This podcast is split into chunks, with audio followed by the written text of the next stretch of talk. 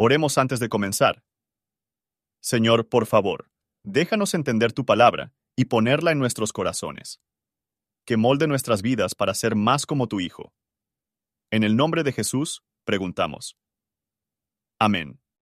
Capítulo 4 He aquí que tú eres hermosa, amiga mía, he aquí que tú eres hermosa, tus ojos entre tus guedejas como de paloma, tus cabellos como manada de cabras que se muestran desde el monte de Galaad tus dientes como manadas de trasquiladas ovejas que suben del lavadero, todas con crías mellizas, y ninguna entre ellas estéril. Tus labios como un hilo de grana, y tu habla hermosa. Tus sienes como cachos de granada a la parte adentro de tus guedejas. Tu cuello como la torre de David edificada para muestra. Mil escudos están colgados de ella, todos escudos de valientes. Tus dos pechos como dos cabritos mellizos de gama que son apacentados entre azucenas. Hasta que apunte el día y huyan las sombras, iréme al monte de la mirra y al collado del incienso. Toda tú eres hermosa, amiga mía, y en ti no hay mancha.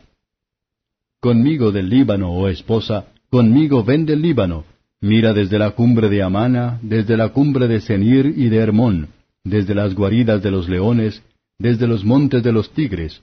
Prendiste mi corazón, hermana, esposa mía, Has preso mi corazón con uno de tus ojos, como una gargantilla de tu cuello. Cuán hermosos son tus amores, hermana, esposa mía. Cuánto mejores que el vino tus amores, y el olor de tus ungüentos que todas las especies aromáticas. Como panal de miel destilan tus labios, oh esposa. Miel y leche hay debajo de tu lengua, y el olor de tus vestidos como el olor del Líbano. Huerto cerrado eres, mi hermana, esposa mía fuente cerrada, fuente sellada. Tus renuevos, paraíso de granados, con frutos suaves, de cánforas y nardos, nardo y azafrán, caña aromática y canela, con todos los árboles de incienso, mirra y aloes, con todas las principales especias. Fuente de huertos, pozo de aguas vivas, que corren del Líbano. Levántate, Aquilón, y ven, Austro, sopla mi huerto, despréndanse sus aromas, venga mi amado a su huerto y coma de su dulce fruta.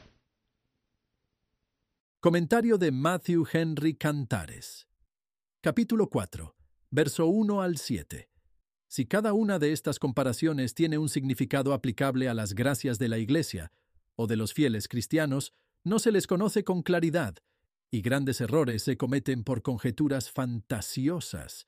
El monte de la mirra parece significar la montaña Moriah, en el que se construyó el templo, donde se quemaba el incienso, y el pueblo adoró al Señor. Esta fue su residencia hasta las sombras de la ley dada a Moisés fueron dispersados por la fracción del día del Evangelio y la salida del sol de justicia.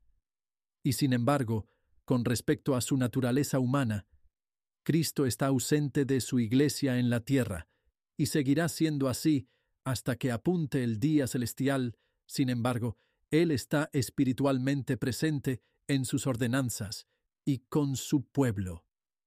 Cuán hermosos son los creyentes y honra cuando esté justificado en la justicia de Cristo y adornado con gracias espirituales, cuando sus pensamientos, palabras y acciones, aunque imperfecta, son puros, que se manifiesta un corazón alimentado por el Evangelio verso 8 al 15.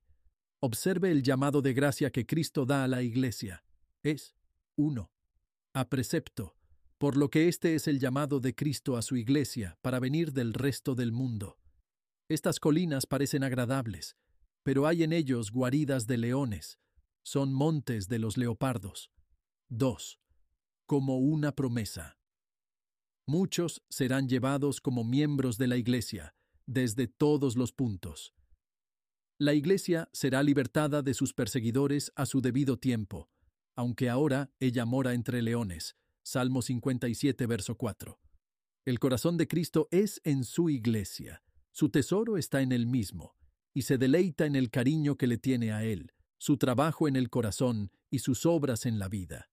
Los olores con las cuales su cónyuge se perfumaban son los dones y gracias del Espíritu. El amor y la obediencia a Dios son más agradables a Cristo que los sacrificios o incienso.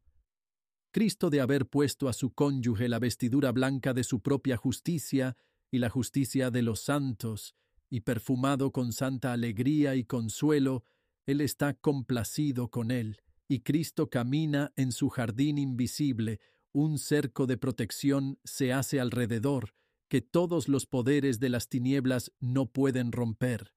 Las almas de los creyentes son los jardines cerrados, donde se encuentra una fuente de agua viva.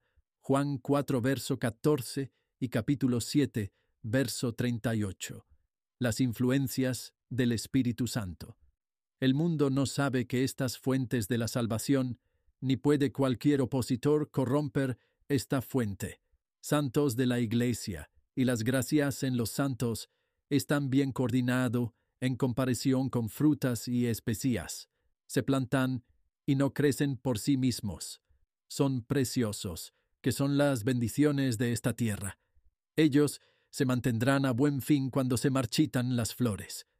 Gracia, cuando terminó en la gloria, va a durar para siempre. Cristo es la fuente de lo que hace que estos jardines fructífera, incluso un pozo de aguas vivas. Verso 16. La Iglesia ora por las influencias del bendito Espíritu, para que este jardín fructífero, gracias en el alma, son como las especias en estos jardines, que en ellos lo que es valioso y útil. El bendito Espíritu, en su obra sobre el alma, es como el viento no es el viento del norte de convicción y el viento del sur de la comodidad. Él despierta buenos afectos y obra en nosotros tanto el querer como el hacer lo que es bueno. La Iglesia invita a Cristo.